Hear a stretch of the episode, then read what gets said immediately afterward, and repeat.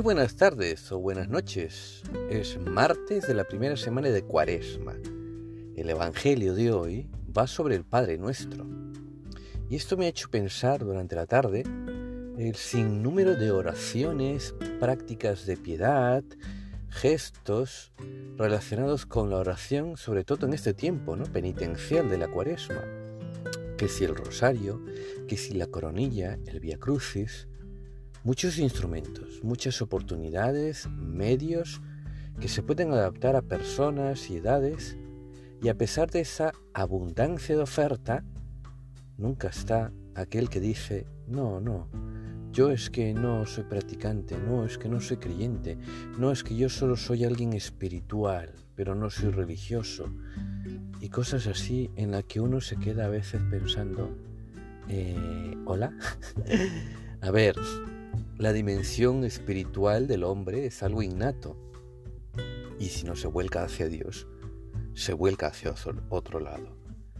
Y claro, al ver yo este Evangelio, pues he tomado esta idea que me rondaba por la cabeza y he tratado de hacer la reflexión a partir de la palabra de Dios. Así es que esta es la motivación de fondo y a ver si te ayuda un poquito.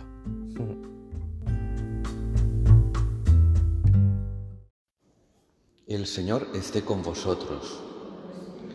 Lectura del Santo Evangelio según San Mateo. En aquel tiempo dijo Jesús a sus discípulos, Cuando recéis, no uséis muchas palabras como los gentiles que se imaginan que por mucho hablar les harán caso. No seáis como ellos, pues vuestro Padre sabe lo que os hace falta antes de que lo pidáis. Vosotros orad así, Padre nuestro que estás en el cielo, santificado sea tu nombre, venga a nosotros tu reino, hágase tu voluntad en la tierra como en el cielo. Danos hoy nuestro pan de cada día, perdona nuestras ofensas, como también nosotros perdonamos a los que nos ofenden no nos dejes caer en la tentación y líbranos del mal. Porque si perdonáis a los hombres sus ofensas, también os perdonará vuestro Padre Celestial.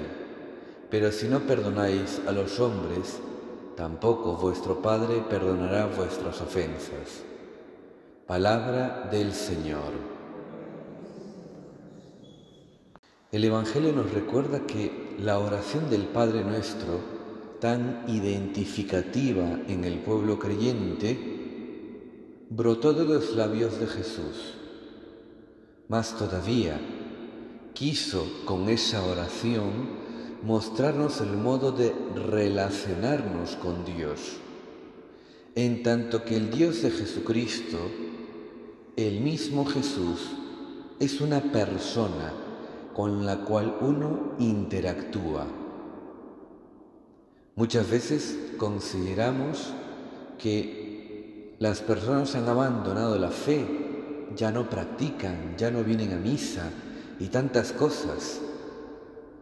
Pero esto no significa que el hombre haya dejado de tener la dimensión interior, que haya deseado colmar ese vacío que si no es llenado con Dios se llena con cualquier otra cosa.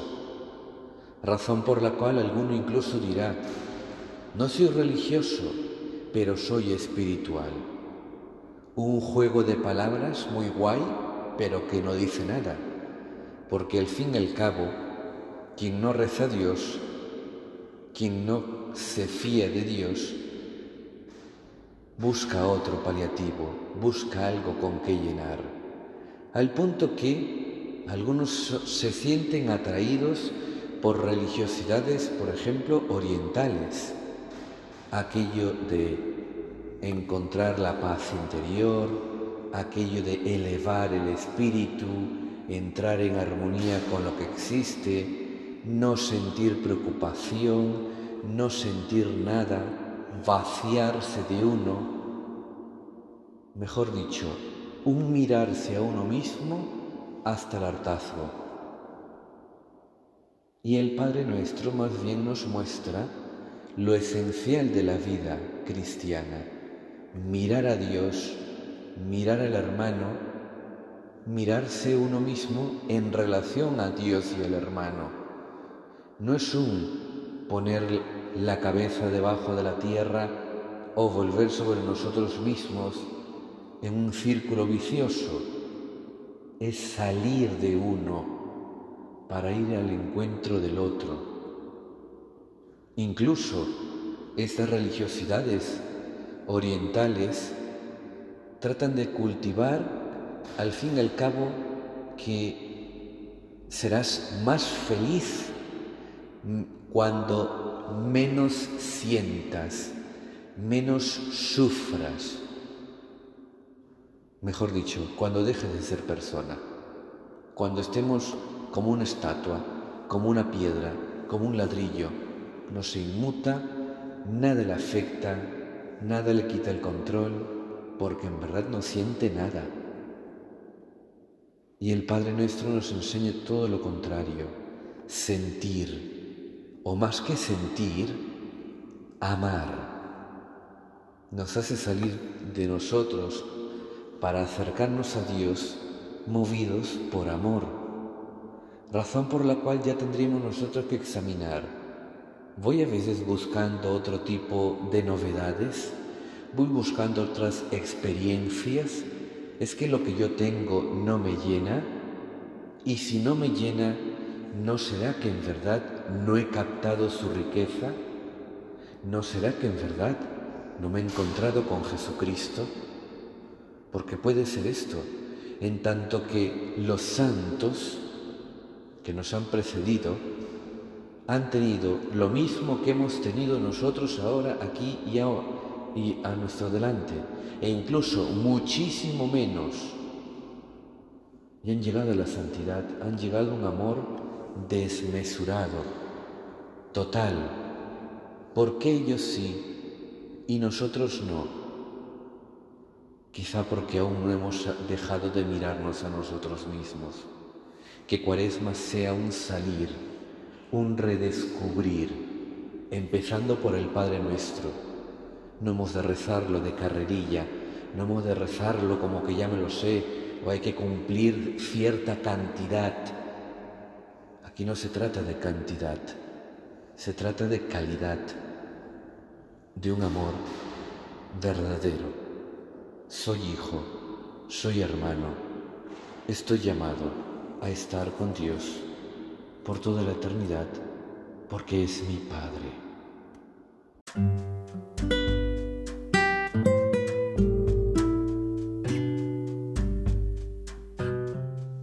Bueno, no está de más decir que todas esas oraciones que he mencionado al inicio son válidas, son buenas, si se rezan de corazón, obviamente, de corazón, con cariño, sin prisa y sin pausa, tampoco para que se duerma todo el personal.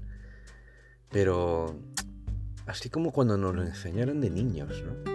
O sea, cuando nuestras madres, nuestras abuelas nos enseñaron a rezar nuestra primera oración, esos sentimientos, ese fervor, ese convencimiento de que Dios y la Virgen nos escuchaban, eso es lo que tiene que mantenerse y crecer, purificarse y, e ir a más.